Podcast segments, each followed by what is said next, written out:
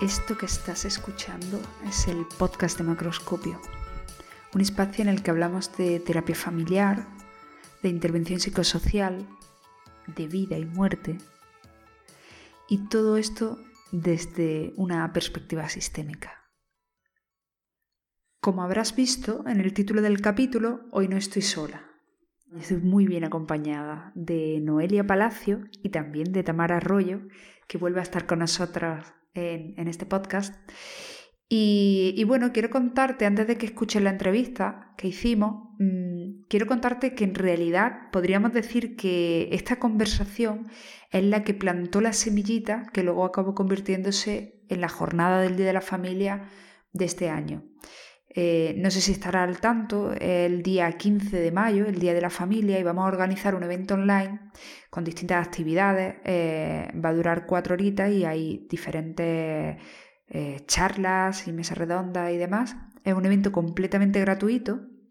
Creo que te hablé ya de esto en algún capítulo anterior, pero bueno, échale un vistazo al enlace diadelafamilia.es y ahí te puedes apuntar porque es gratis y, bueno, y te quería comentar que mm, fue el hablar con Noelia y con Tamara lo que, lo que empezó a germinar en este tema eh, la idea de, organizar algo un poquito más grande. Y, ahí llegamos a la, conclusión de que el Día de la Familia podía ser un buen momento para, para trabajar sobre este tema, ¿no? Porque había varios contenidos que veníamos barajando desde hace un tiempo en torno a, los cuidados paliativos, al acompañamiento psicológico de las familias eh, que tienen un miembro de la familia que está, bueno, que está en un estado de enfermedad terminal y también justo después de que esto suceda, del desenlace, pues bueno, el cuidado que también necesitan las familias y, y, los individuos pues para superar estas situaciones. Es un tema complejo, de ello hablamos a lo largo de la entrevista. Yo te invito a que te quedes a que te dé una oportunidad de escucharlo con una mirada limpia y, que te apunte a la jornada del Día de la Familia porque creo que todos podemos sacar algo interesante ¿no? de reflexionar sobre estos temas. Entonces ya a lo largo de la entrevista te voy a contar quién es Noelia y por qué está en este capítulo ¿no? del podcast. Tiene que ver con la publicación de un libro que ha publicado recientemente eh, y de su labor profesional como psicooncóloga. Pero bueno, no te adelanto nada más, te dejo con la entrevista y espero que la disfrutes.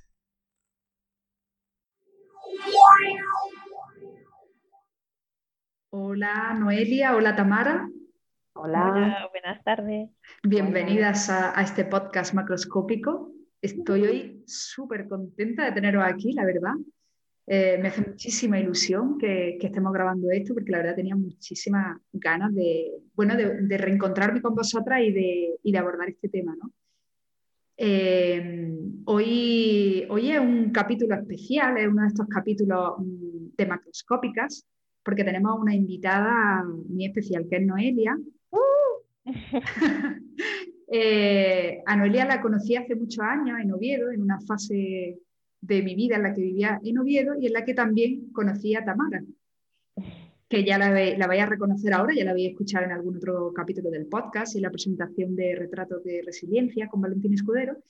Y bueno, convergimos en, en Oviedo, ¿verdad? En, unos años, un momento muy especial y, que guardo muchísimo cariño de aquella época. Entonces, para mí es un regalazo el, poder estar esta tarde eh, conversando con, con vosotras. Y, bueno, el, tema que nos, que nos, ocupa hoy es eh, la publicación de, un libro que ha publicado Noelia recientemente, que se llama Hallar la Vía. Es un poemario. Noelia es psicóloga también, las tres somos psicólogas. Eh, coincidimos terminando la carrera, si no me equivoco, ¿no? Estábamos ahí. Un cuarto, Ahí, sí, y, bueno, cada una ha hecho su camino, cada uno por su sitio, ¿eh? muy diferentes, pero en algunas cosas bastante en común. ¿no? Luego cuando nos encontramos eh, unos años después, parece como que, parecía al principio que cada uno iba como alejándose mucho y luego tampoco son las cosas tan distintas, ¿verdad? Así que, bueno, eh, supimos de la publicación de este libro y contactamos inmediatamente con Noelia y la invitamos a participar en, en el podcast. Eh, cuéntanos, Noelia, ¿a qué te dedicas que, te haya hecho escribir este libro? Cuéntanos un poco de qué va el libro y, qué te ha traído hasta aquí. Vale. Bueno, pues comparto la ilusión y la alegría de estar aquí con vosotras el día de esta tarde. Y nada, pues yo creo que, como decía Sara, yo desde la carrera sí que tenía bastante claro que esta temática estaba en mi, vida. Yo soy psicóloga y experta en cuidados paliativos.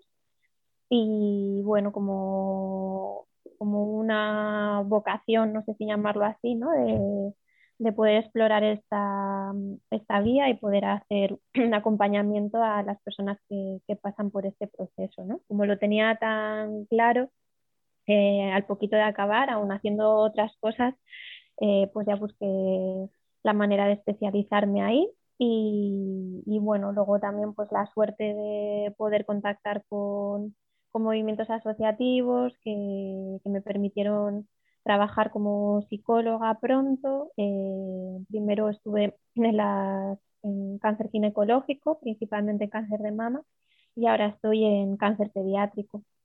Y bueno, pues esta es la parte profesional, pero luego está la parte literaria, que bueno, me ha acompañado siempre. Eh, quizá he sido mucho más lectora que productora de literatura, eh, pero, pero siempre las palabras me han acompañado eh, en, mi vida, ¿no? Y, y, más en concreto el lenguaje poético, que creo que es la manera donde yo expreso mejor las cosas que me pasan.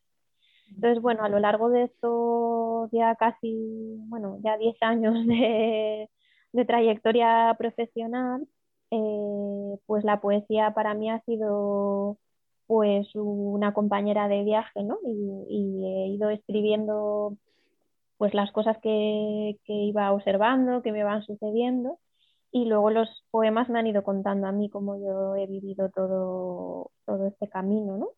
Y entonces un día, yo la verdad que ya que me conocéis, soy muy bastante tímida y pudorosa eh, y, me, cuesta mucho mostrar, mostrarme, ¿no? más cuando, cuando bueno, pues uno está hablando de, de emociones tan íntimas o de experiencias que observa de, intimidades de los demás, ¿no? Entonces, bueno, como que todo esto lo tenía guardado en un cajón y un día pues decidí sacarlo y al, leer pues vi que los poemas me decían que, había un hilo conductor que, que, si encajaba ese puzzle pues a lo mejor podía salir algo que contara pues un relato que pudiera ser interesante para mí, pero principalmente para, personas que quizá pues, pudieran estar pasando por, un proceso de enfermedad como, como, es la oncológica, ¿no? porque el poemario habla principalmente de eso, pero también experiencias de vida, ¿no? pues duelos o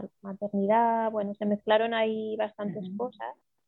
Eh, y bueno, pues lo presenté a un, a un premio y salió y por eso pues editó y ahí está. Eh, y ganó y ganó. Dice, salió como si fuera, pero ganó, ganó el premio. y, ahí está físicamente eh, pues en vuestras manos. y esto es un poquito así el recorrido. Antes de, antes de meternos en el, un poco en las entrañas de este libro, eh, no es tu primer proyecto editorial, en realidad tú ya tenías una experiencia previa con otro libro que también tiene que ver con psicooncología, pero desde una perspectiva completamente diferente y que tendremos la oportunidad de conocer un poquito mejor en la jornada del, Día de la Familia.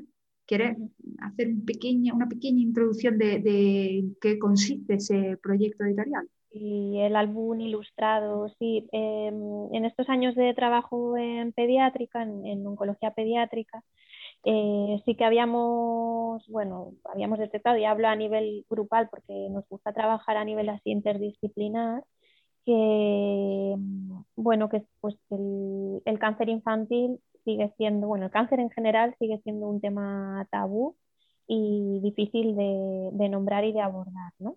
Pero si hablamos encima de infancia y del sufrimiento en los niños, pues, pues esto todavía adquiere mayor inmensidad, ¿no? Mayor gravedad. Entonces, mm, detectábamos que, que había muchas dificultades por parte de los adultos a la hora de, de poder hablar con naturalidad de, de la enfermedad, ¿no? Mm. Eh, incluso, bueno, pues eh, eh, llevarlo a edulcorarlo, disfrazarlo, ocultarlo, y bueno, pues eso generaba muchas confusiones, muchos silencios, o a veces incluso irse al otro extremo, ¿no? Hablar en exceso cuando a lo mejor no era el momento apropiado, ¿no? Entonces pensamos que que igual elaborar una herramienta que fuera amable y que también permitiera el distanciamiento, hablar en tercera persona y adaptarse a diferentes niveles y capacidades madurativas y demás, pues podía ser el álbum ilustrado. ¿no? Entonces, nada, pues eh, contactamos con una ilustradora, eh, teníamos la historia y, se creó este álbum que, se llama ¿Qué le pasa a Amara?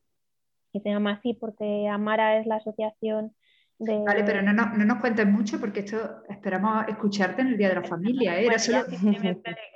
hay, pasión, hay pasión. Eh, sí, bueno, en definitiva viene ese libro con una guía de lectura, pues precisamente pues, en, esta misma línea, ¿no? Para poder nombrar y hablar del cáncer con, pues, como una realidad que, que es y que existe, ¿no? que está ahí.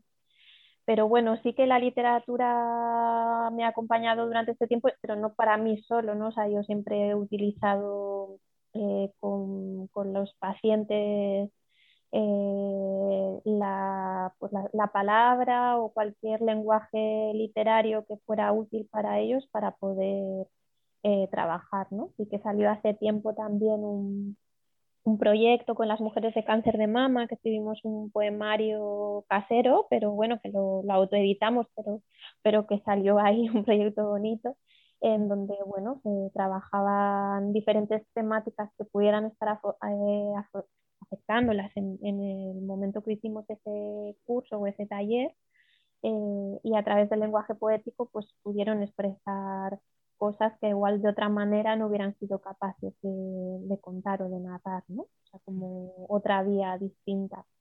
Interesante. Y, fue muy útil y, muy enriquecedor también. Así que ahí está. Ah, parece como que las palabras fueran una terapia, ¿no? También para ti. Decías que, que utilizaba eh, la, literatura, ¿no? el escribir estos poemas de alguna forma para encajar algo que, a lo largo de tu trabajo, ¿no? Eh, pues me imagino que momentos, emociones, eh, situaciones difíciles de, digerir, ¿no? ¿Cómo, sé, es una pregunta como muy genérica que seguramente te habrán hecho más de una vez, ¿no? Porque cuando, cuando yo supe que te dedicaba a la psicooncología, pues fue lo primero que se me pasó por la cabeza, ¿no? ¿Cómo puedes hacer eso?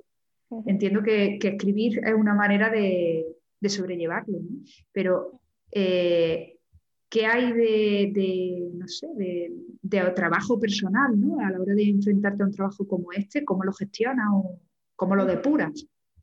Vale. Bueno, a ver, yo creo que, mm, que cuando uno está en la, bueno, al menos hablo en mi caso, cuando estoy inmersa en, en el trabajo que estoy haciendo, sí que hago, creo que un mecanismo, digamos, en psicología muy defensivo, ¿no? De, de intentar eh, observar las cosas con la distancia suficiente eh, que me permitan ser útil en, lo que estoy haciendo, ¿no?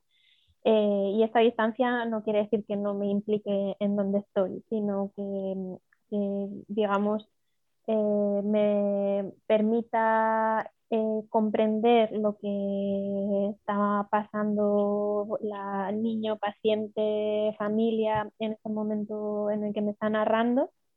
Eh, y yo poder comprender, empatizar, pero sin llegar al punto de, desbordarme, porque al final gestionamos prácticamente casi todo el rato niveles muy altos de sufrimiento, estrés, desasosiego, ¿no? Y eso pues si no eres capaz de sostenerlo desde una distancia, pues, pues es inevitable que caigas en, ello, ¿no?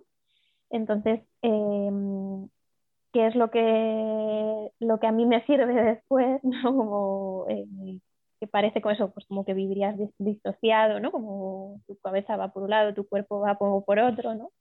Y a mí lo que me sirve, porque para mí la poesía es muy visceral, muy de cuerpo, ¿no? Entonces, em, escribir, eh, yo, yo, no, cuando llego a casa no pienso, ahora voy a escribir sobre esto que he vivido hoy en el trabajo, ¿no? O sobre cómo me ha afectado esta experiencia o lo que me ha querido o lo que he visto aquí, sino que yo llego y, y cuando hago el clic de conexión de mi cabeza con mi cuerpo, entonces siento emociones potentes, ¿no? que a veces identifico bien y otras no tengo muy claras, entonces escribo. Y, y cuando leo lo que he escrito, eh, que muchas veces ni siquiera es un poema, eh, digamos, elaborado, ni puro, ni que sale de arriba abajo claramente, sino que después hay que volver y revisar pero normalmente cuando lo leo ya me cuenta cosas, me dice lo que, de lo que estaba hablando, de lo que estaba, lo que estaba sintiendo. Entonces, escribir me ayuda a comprender. Y si me comprendo yo, también comprendo lo que, lo que ha pasado en esa situación. ¿no? Y sí, es un poco es terapéutica o supervisión o no, no sé, vamos a llamarlo X, ¿no? Pues sirve, sirve para que el distanciamiento en terapia o el distanciamiento en el día a día eh, o esa contención que yo creo que hago, pues, pues de alguna manera al ponerla sobre el papel, eh, pues sale, que creo que también en el papel se ve la contención, pero ya está pasada por, por, por, varios filtros, por la cabeza, por la emoción, y o sea, como que está más integrada, ¿no? Y así es mucho más fácil de entender. ¿Y hay algún poema en el libro que habla concretamente de, de algo relacionado con esto, no? Bueno, hay yo creo que varios, pero así concreto, eh, bueno, hay uno muy, muy claro que se llama Identificación, ¿no? Estaba justo con ese ahí. Sí, que es lo que nos, bueno, pues este, ¿no? como observo una experiencia en la que yo claramente me, me estoy identificando en ese momento real y, y, como también creo que esto puede que nos ocurra a muchas las personas que trabajamos en, con situaciones de crisis o traumáticas o, complejas, ¿no? que parece que el problema que sostenemos eh, tiene una, una relevancia, una validez que si yo me quejo de, como en el caso del poema, que he entrado en el baño y me huele fatal, ¿no? Eh, como que esa queja no, no está a esa altura, ¿no? O, que no está, o que, que no, como cuando uno dice, yo no me puedo estar quejando de esto que me está sucediendo porque lo que acabo de ver o lo que acabo de vivir tiene una inmensidad eh, que no me lo puedo permitir, ¿no? Pero al mismo tiempo es, mm, no, pero esa, esa, esa historia, yo tengo otra historia y para que yo pueda eh, ser útil tengo también que aprender a, a entender este, este distanciamiento, pero, pero con la empatía suficiente como para poder acompañar y, y ser ahí útil, ¿no? Y hacer ese equilibrio, que por ejemplo con otro poema como es el de eh, la estatua que, mm, la costumbre de quien mira la muerte, que ahí también hay como una, bueno, hay muchas cosas, ¿no? Pero también hay un poco de esa reflexión, ¿no? De que estamos tan, no sé si llamarlo entre comillas, habituadas a estar mirando el dolor que todo el rato ¿no? sosteniendo esas situaciones, que parece que llega un momento en el que, creo que eso que es esos mecanismos defensivos que ponemos, ¿no? Que parece que nos, nos, nos, convertimos en estatuas, en hielo, ¿no? Para que no me llegue tanto, para que no me afecte tanto, pues yo tengo que ponerme una coraza, ¿no? Y hasta qué punto esa coraza es eh, ajustada, adaptativa, sí, porque, porque si no somos capaces de, de sentir eh, dolor o sentir ese dolor o empatizar con el dolor de los demás o ya no, ya no estamos ahí, ¿qué sentido tiene también trabajar en esto? ¿no? Entonces como que es muy difícil el equilibrio. Eh, y entonces, bueno, creo que para llegar a ese equilibrio es muy importante tomar conciencia también de, de, de, esas contradicciones que también tenemos, de saber poner eso, saber también conectar con, o sea, conectar muy bien con el cuerpo, ¿no? La cabeza, sí, pero también cómo me estoy sintiendo, ¿no? Con todo esto que me está pasando. Bueno, que...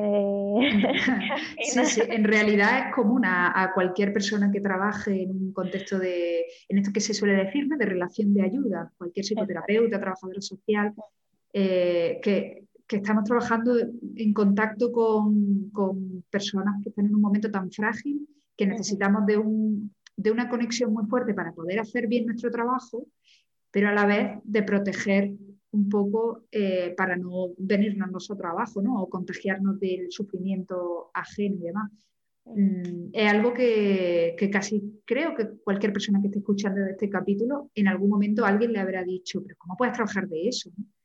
Eh, porque yo lo pienso, o sea, yo, claro, estoy ya a lo mejor hecha a, manejar el sufrimiento ¿no? y a, Mm, no sé, y, a acompañar a las personas en ese sufrimiento, no me imagino mi vida, no sé, eh, etiquetando pepino, porque me parecería, ¿no? Como que en mi vida profesional necesito algo más potente, ¿no? A nivel emocional, o que me remueva más.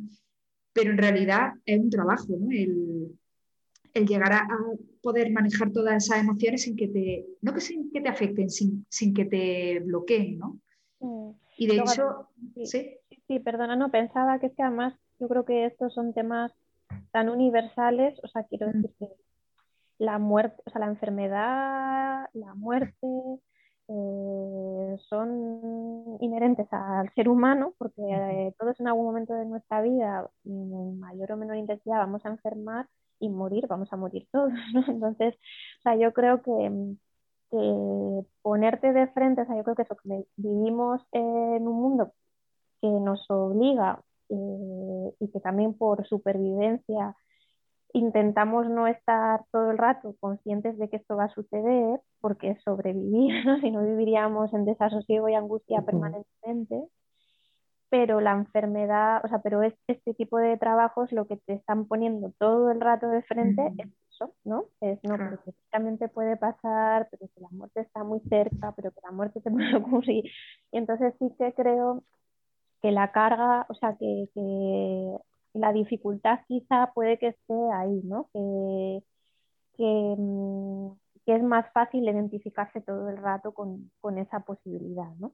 Y, en, la, propia, ¿no? La posibilidad propia de, de morirse o de enfermar y, también inevitablemente los de alrededor, porque pues todos tenemos familia que ha pasado por este proceso o que lo está pasando y, sobre todo, bueno, sabemos que, la muerte está ahí, ¿no? y, yo creo que sí, que esta es la, parte compleja del equilibrio en este caso. Porque yo lo que observo es como que contra más tabú, más trauma. Es la sensación que observo y nosotras que nos dedicamos a acompañar personas en terapia es como un tema muy transversal, está todo el rato presente, ya sea por lo que le está pasando a la persona que acompañamos o porque esa misma, ese paciente o esa paciente muera en algún momento dado del proceso o se pueda suicidar, que esto también es otro gran tabú, o que abandone la terapia. Hay como una pérdida también latente todo el rato, que eso contra más se tape, más eh, resistencias y, distorsión genera en el proceso terapéutico. Yo es algo que he echado muchísimo de menos en la carrera y en muchas formaciones, lo que es la transversalidad de la muerte. Eso no hablamos, es algo que aparece como algo tal o tenemos que especializarnos en, en caso oncología o cuidados paliativos. es algo que podría ser eh, transversal todo esto para manejarnos mejor con la muerte y por supuesto con la vida.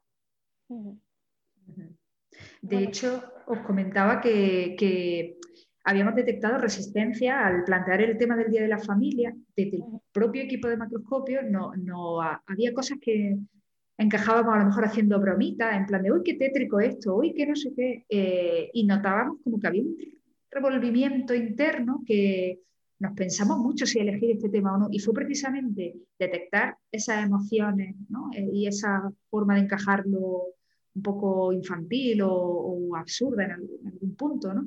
Es decir, creo que esto hace falta porque mm, no, no va dirigida, no, no, va orientada a personas que deseen eh, ser psicooncólogas o que deseen dedicarse a los cuidados paliativos, sino a cualquier persona que trabaja en un contexto social o, en una clínica de psicoterapia o, en fin, en, el ámbito en el que nos movemos, que en, algún momento no, en muchos momentos a lo largo de su trayectoria profesional va a tener que lidiar con la muerte o de un paciente o de, o de que el paciente acude porque no ha gestionado bien una pérdida o porque un paciente que ya tenemos en consulta eh, de repente se enfrenta a una situación en la que está a punto de perder a alguien o que ha perdido repentinamente a alguien. hay tantísimas situaciones que a lo mejor no son específicas para un profesional, eh, para una tanatóloga o, una persona especializada en temas relacionados con la muerte, pero que a cualquier profesional que trabajemos con personas nos vamos a encontrar. Y, a veces fallan los recursos, o sea, a veces nos quedamos eso sin, sin nos disociamos, a lo mejor, como decíamos hace un momento, intentamos bordearlo, intentamos evitarlo o que o incluso no cogemos casos porque, uff, esta familia que ha perdido a un, no sé, a un niño pequeño y nos deporta tanto que decimos, no puedo coger este caso, es que tengo la agenda llena. Cosas así, ¿no? Que tienen que ver con el tabú que dice Tamara. Y, y eso se confirma porque nos ha costado trabajo elegir este tema para el Día de la Familia y es un tema que está presente en todas, absolutamente todas las familias, en algún momento se enfrentan a la muerte de, de alguno de sus miembros. Y sin embargo, eh, decía Tamara, lo he echado de menos en algunas formaciones. Absolutamente, o sea, no hay una asignatura. en las universidades por las que yo he pasado, no había ninguna asignatura relacionada, a no ser que sea muy específico. Quizás, Noelia, tú sí te formaste o algo te despertaría la, inquietud o la vocación de trabajar en este ámbito, pero seguro que era una optativa o algo como muy... No sé, yo creo que en mi caso eh, también siempre me ha gustado mucho la filosofía, o sea, para mí el, eh, es que la vida está, o sea, la muerte mm, va a la par de la vida, yo no lo puedo mm. separar, ¿no? Entonces, eh, para entender el, o sea, sobre todo todo lo que tiene que ver con el sentido vital, o sea, con el, o sea, qué, qué, hago yo en la vida, por qué estoy aquí, qué quiero hacer, ¿no? La trascendencia, o sea, para pensar en eso necesito pensar también en la muerte, ¿no? Porque al final es el, el, o sea, digamos, lo que me pone sobre, sobre el aviso de que, que, quiero hacer aquí, ahora, en este momento, eh, teniendo en cuenta que hay una proyección hacia un final, ¿no? Y no sé, yo creo que, que, todas esas reflexiones igual más existenciales o fenomenológicas en, en, ese sentido, pues me, me llevaron también a, a, entender esto. Yo creo que no sé, es difícil no trabajar en, como decías, en todas las áreas de la psicología o en cualquier problemática que pueda plantearse ¿no? en una consulta, al final el, el, sentido de la vida está en todas. Entonces, eso no puede separarlo de, de, de, la muerte. ¿no? Y creo que este es el gran problema también a nivel contextual, social. Que, y, y, creo que seguimos hilando en, en, en la misma temática, ¿no?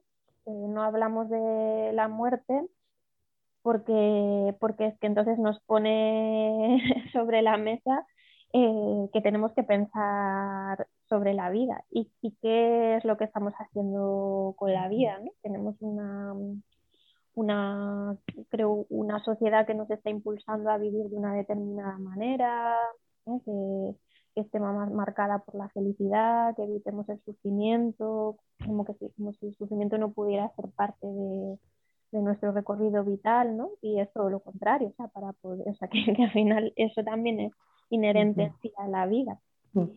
Entonces, bueno, yo creo que, que pues lo mismo que otras temáticas, a todo lo que implique sufrir o todo lo que implique pararse a pensar en, en las cosas que, duelen o en las pérdidas, en lo que ya no vamos a tener. Eh, todo ese tipo de reflexiones creo que, a nivel social pues no son bien vistas o no son bien toleradas, por eso es mejor no, hablar de ellas. Pues no hablas, no existen y como no existen pues no hay nada que hacer, ¿no? Pues bueno, como que metemos ahí debajo de la alfombra y, al final cuando realmente aparece la dificultad, ¿no? pues es la pérdida de un ser querido, la propia o sea, la enfermedad, eh, pues un duelo, no solo el duelo por la pérdida de un ser querido, sino también un duelo pues, por otro tipo de cosas, ¿no? Sentimental, una casa, bueno, al final todo está muy relacionado con...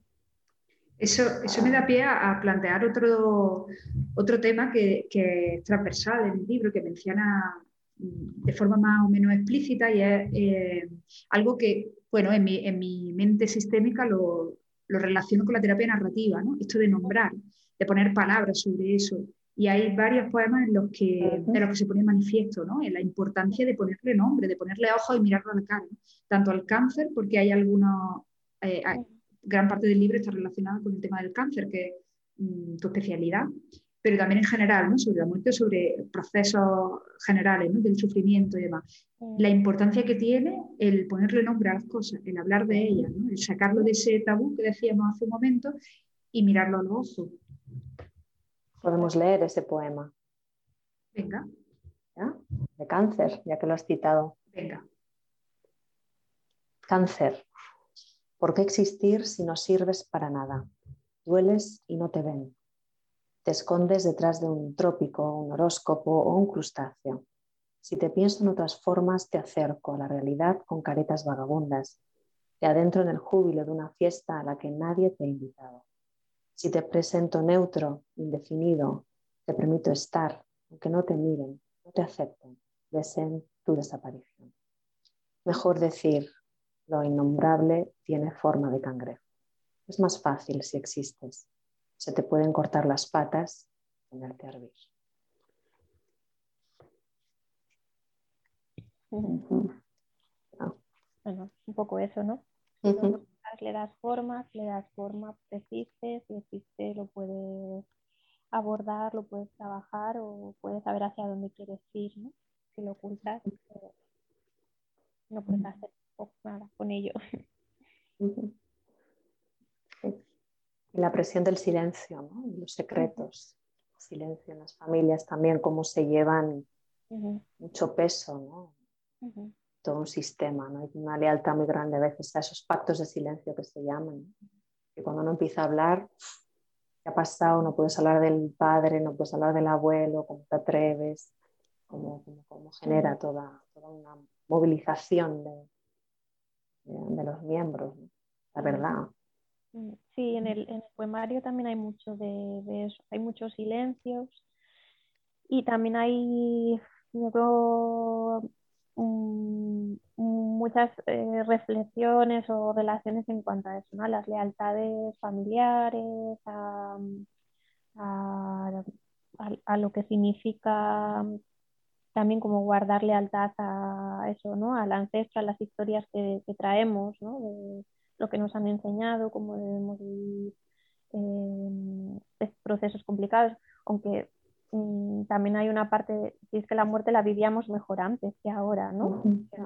Hay también un, poema sobre, creo que es el de despedidas, donde yo hablo de, y este es más experiencial, ¿no? Pero vi fallecer a mi bisabuela, también fallecer a su hijo, que era mi abuelo, eh, y cómo tengo eh, claros recuerdos de esos hitos y qué diferentes eran los unos de los otros. Y todos estaban en relación al, mismo ritual, ¿no? que era despedirse de un muerto.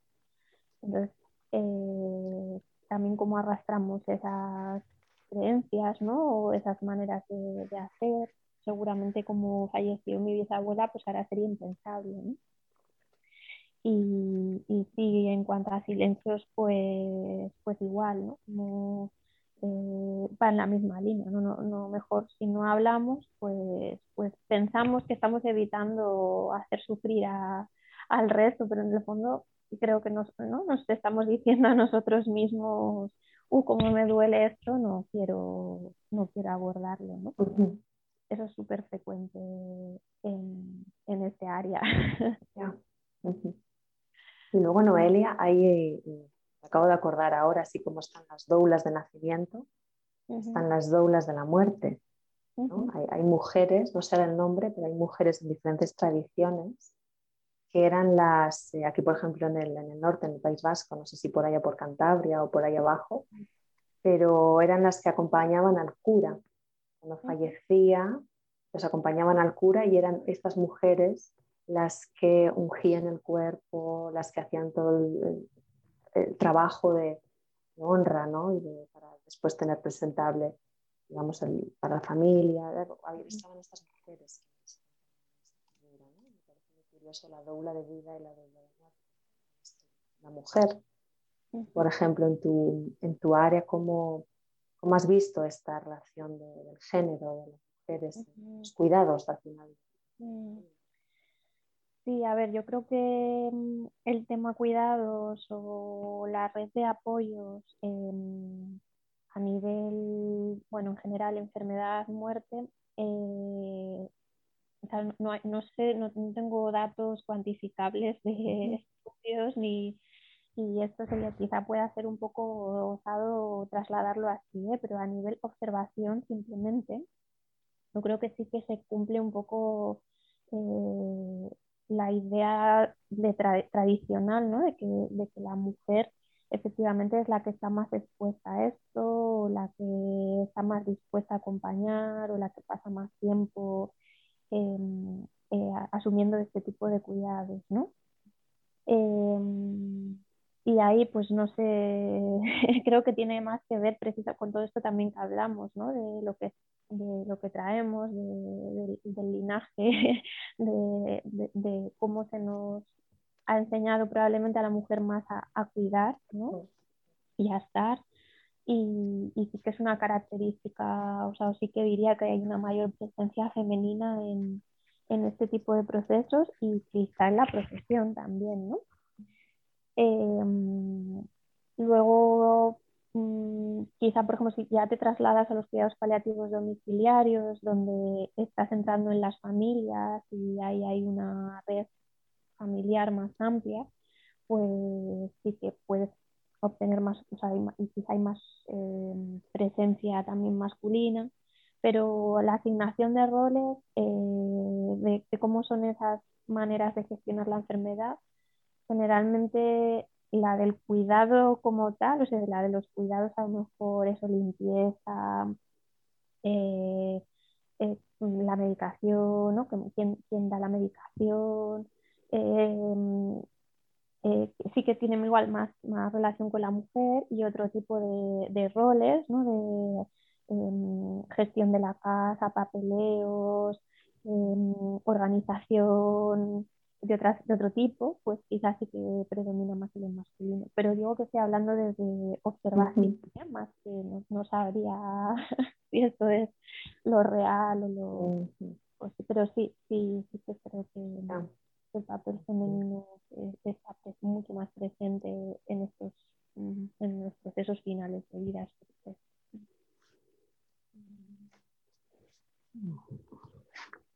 Pues eh, a mí me gustaría volver a que hemos pasado, antes de pasar, a mencionar un par de poemas sobre el tema de la, de la identificación ¿no? y de la resonancia en los profesionales y eso.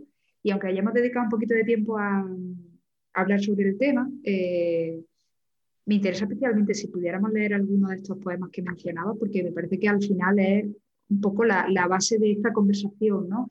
y, la base o el, interés del Día de la Familia, incluso de la supervisión, la, próxima tertulia que tenemos va precisamente sobre temas de, de resonancias personales, ¿no? De los terapeutas. Y, es una constante, es algo que aparece cada vez en supervisión, en las tertulias, siempre hay algo que nos dice, a ver, ¿qué dice de ti esto, no?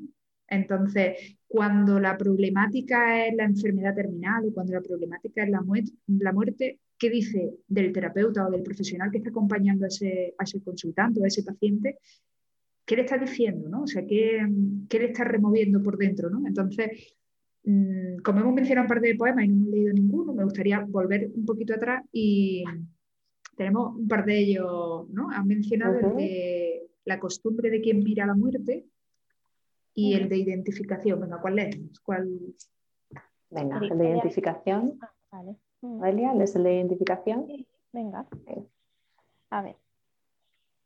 Me esfuerzo como una niña. Hallo sido en el baño de mi piso de alquiler. Un olor rancio, azulejos rotos. Hace unas horas tú me contabas que ya no puedes retener la orina, te bajan las bragas, sujetan tus muslos, manos, que ya no son las tuyas. Gritas porque el olor nauseabundo de tus vómitos inunda tu casa. ¿Cómo aceptar mis problemas si me miro en ti? Necesito a esa niña que grita, patalea, llora. Necesito a esa niña. Sin ella, aquí también se va apagando la vida. Compréndelo. Mm. Se me la piel. Se eriza la piel a lo largo del libro muchas veces. Mucho, sí. Se siente mucho todo. Se siente, pero sin. No sé si en parte por esa disociación que, al menos yo he tenido que hacer para poder eh, leer el libro, pero diría que la sensación que a mí personalmente me ha provocado ha sido el, el verlo todo con más brillo, el sentirme más viva, ¿no? que es algo que mencionabas tú, Noelia, que no se puede mirar a la muerte sin mirar a la vida.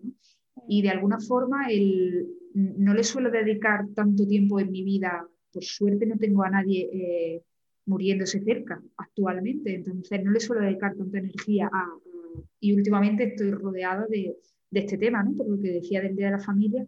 Y, y entonces el, el, leer estos poemas como que me ha traído más paz que desasosiego. Paradójicamente, ¿no? También es algo que mencionan, ¿no? Que hay una enorme paradoja en cualquier eh, cosa que tenga que ver con la muerte, con la vida y tal, genera unas contradicciones, que es otra de las palabras que ha salido a lo largo de esta conversación, ¿no? Eh, y es porque nuestra cabeza funciona raro, ¿no? Porque nos estremecemos tanto que, que empiezan a fallar como las bases, ¿no?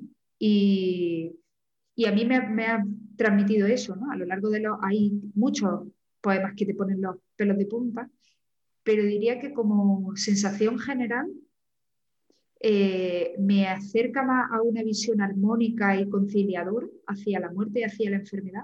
No sé cómo será leerlo teniendo una experiencia muy cercana, supongo que te remueve distinto, me refiero a una experiencia personal, a lo mejor eh, cercana de alguien que haya fallecido, así, pero leyéndolo con ojos eh, de la curiosidad profesional quizá, y, del, de, por supuesto, y del aprecio que te tengo, ¿no? de, conocerte y de imaginarte, ¿no? trabajando cada día con esta gente cuando hablas de alguna de tus pacientes, como que me sentía cerca tuya, ¿no? y, y toda esa empatía hacia quien lo escribe, hacia quien lo vive y quien lo cuenta, y esas, no sé, cientos o miles de personas que, con las que has trabajado, eh, me ha hecho, a mí personalmente, no sé si Tamara eh, lo ha experimentado de forma distinta, pero me ha hecho como estar un poquito más en paz conmigo misma con respecto a la muerte. Sí, yo comparto este, es como este, este brío, esta, a mí lo que me ha conectado es como con mucha creatividad, bueno, con mucha, como conectar con mi creatividad. Como una propia palabra creatividad está la vida, ¿no? Eh, sí que es como que da, me, siento en esa, en esa paz, en esa calma. Es como, me gusta mucho cuando me hablan de la verdad, no puedo hablar de la verdad con alguien, puedo hablar desde la honestidad, de lo que hay, y eso me da mucha, mucha paz, me da mucha calma, me da mucha vida en general. Y este tema, narrado de esta manera, escrito de esta manera, encuentro mucha belleza. Entonces sí, coincido en esto de, de poder mirar a la muerte con todas estas herramientas, toda la vida. Eso, claro, genera, genera esta, este erizarse la piel desde el mis células están reconociendo algo cuando esto. Sabe, sabe, sabe qué está pasando.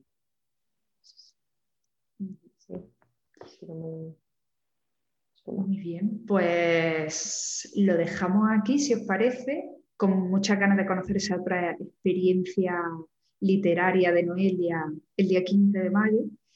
Y, y poco más, muchísimas gracias de verdad, Noelia, por, por este libro y por esta y, por compartir de esa forma tan generosa algo tan íntimo.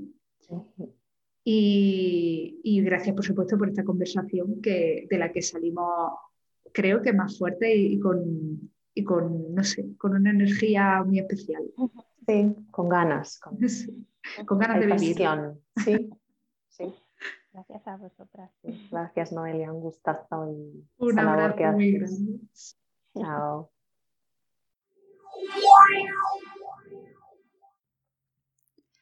Y esta ha sido la entrevista. Si te ha tocado la fibra sensible y quieres seguir tirando de ese hilo y tomando contacto con este tema y, no sé, encontrando mm, respuestas o, más preguntas sobre esta historia, eh, pues te animo, como te decía al principio, a apuntarte a la jornada online gratuita del Día de la Familia en diadelafamilia.es.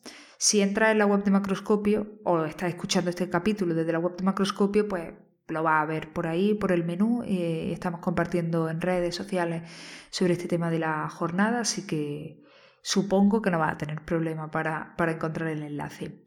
Y nos vemos el día 15 de mayo en, la jornada.